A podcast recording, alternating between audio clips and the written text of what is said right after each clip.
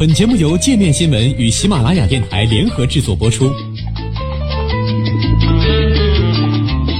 界面新闻五百位 CEO 推荐的原创商业头条，天下商业盛宴尽在界面新闻。更多商业资讯，请关注界面新闻 APP。日本新天皇牛津海龟曾勇敢护妻，要求正确传递历史。随着皇太子德仁的继位，日本在五月一号迎来了新时代令和。五十九岁的德仁也由此成为日本历史上第一位完成大学学业、曾在英国读书的海归天皇。作为皇太子的近三十年时间里，德仁大都行事低调。除了继承父亲明仁亲近日本国民的主张外，德仁曾表示要继续探索如何在和平的新时代成为更好的国家象征。一九六零年二月，明仁天皇与美智子皇后的长子在东京皇居内的宫内厅医院诞生。他的名字德仁取自中庸“苟不顾聪明甚至达天德者”，称号后宫来源于中庸里的浩浩齐天。和许多日本皇族一样，德仁在私立学校学习院完成了自己幼儿园到高中的学业。德仁上初中时，名人在访问澳大利亚后，鼓励儿子去这个南半球的英语国家增长见识。于是，德仁在墨尔本度过了一段寄宿家庭时光。寄宿期间，他还曾在时任澳洲总督科尔爵士的官邸演奏小提琴。与祖父、父亲和弟弟爱好生物学不同，德仁的学术兴趣主要在历史和交通领域。1982年，德仁毕业于学习院大学历史系，毕业论文和中世纪濑户内海与日本西部的水陆交通有关。毕业后，德仁继续留在学习院大学攻读研究生课程，方向是中世纪交通史。一九八三年至一九八五年期间，德仁就读于英国牛津大学莫顿学院，最终提交论文研究十八世纪泰晤士河上的航行和交通。这段自由隐匿的英国求学生活给德仁留下了深刻的印象。他在一九九三年出版了《与泰晤士一起纪念自己的留学生涯》，书里还提到了住宿舍时自己因为往洗衣机中塞入太多衣物，导致泡沫溢出，到当地酒吧小酌的趣事。在德仁继位前夕，这本书的英译本得到再版发行。一九八九年一月，明仁继任天皇，德仁成为皇位第一顺位继承人。两年后，三十一岁的德仁正式被册立为皇太子，承担起越来越多的公务，并从一九九二年开始担任学习院大学史料馆客座研究员。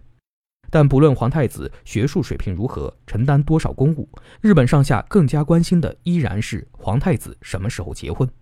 皇太子的子嗣和日本皇室的延续息息相关。德仁的父亲二十五岁时结婚，祖父裕仁则是二十二岁。一九九零年，德仁的弟弟文仁更率先迎娶学习院大学教授之女继子为妃。事实上，在一九八六年的一次音乐会上，德仁就认识了外交官之女小和田雅子。由于父亲工作的缘故，雅子从小在国外长大，他会说多国语言，毕业于哈佛大学经济专业。成功通过高难度考试加入外务省，被看作一位有前途的女外交官。然而，与皇位第一继承人的交往并不轻松。雅子对加入保守的日本皇室心存顾虑，德仁的追求迟迟得不到肯定的回应。1988年至1990年，雅子远赴牛津求学，也躲开了日本的舆论环境。回国后，雅子在外务省最负盛名的北美事务二科工作，而德仁依旧没有接受其他人介绍的女性。历经多年的波折，甚至出现名人和美智子亲自插手的传言后，雅子终于点头放弃外务省的事业，嫁入皇室。德仁则许下保护你一生一世的诺言。一九九三年，德仁与雅子结为夫妻。婚后八年，德仁与雅子终于迎来唯一的孩子爱子公主。但日本并不允许女性继位，雅子为皇室传宗接代的巨大压力没有丝毫减退。二零零三年末，雅子确诊患上适应障碍。并在其后十余年里甚少参与公众活动，因此，在二零零四年一场行前记者会上，德仁先解释了雅子尚未康复，不能一同访问欧洲的状况。之后，德仁公开抱怨清规戒律让雅子为了适应皇室生活耗尽心力，指责各种规定不但破坏了雅子的事业，也否定了他的个性。德仁的这番护妻宣言让宫内厅网站立刻收到两千多封表达批评的电子邮件。电视台观众热线节目主持人、电视脱口秀、报章杂志的专栏作家几乎一致站在皇太子夫妇那一方，但为了避免皇室意见不合与矛盾激化，德仁在2005年初的生日记者会上对这番言论道歉。但他同时呼吁执行适应现代社会的新王室职责。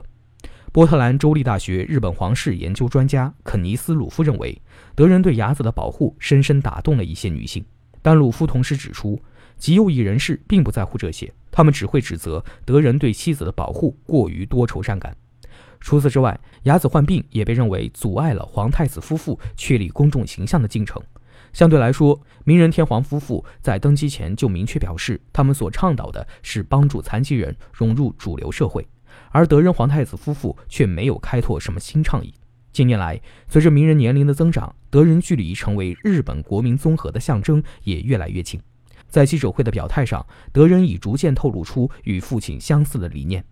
二零一五年，即二战结束七十周年时，德仁在生日记者会上表示，应谦逊地回顾过去，向没有亲身经历战争的下一代正确传递历史，传承和平信念。德仁说：“日本战后以和平宪法为基石重建国家，才享受着和平与繁荣。”外界解读称，这其中暗含了对首相安倍晋三民族主义观点的谴责。日本明治全球事务研究所的访问学者奥村淳对此表示：“德仁继位后，可能比明人更勇于表达守护正确历史观及和平宪法的立场。在日本右翼人士眼中，德仁恐怕不是他们理想的皇室传统守护者。”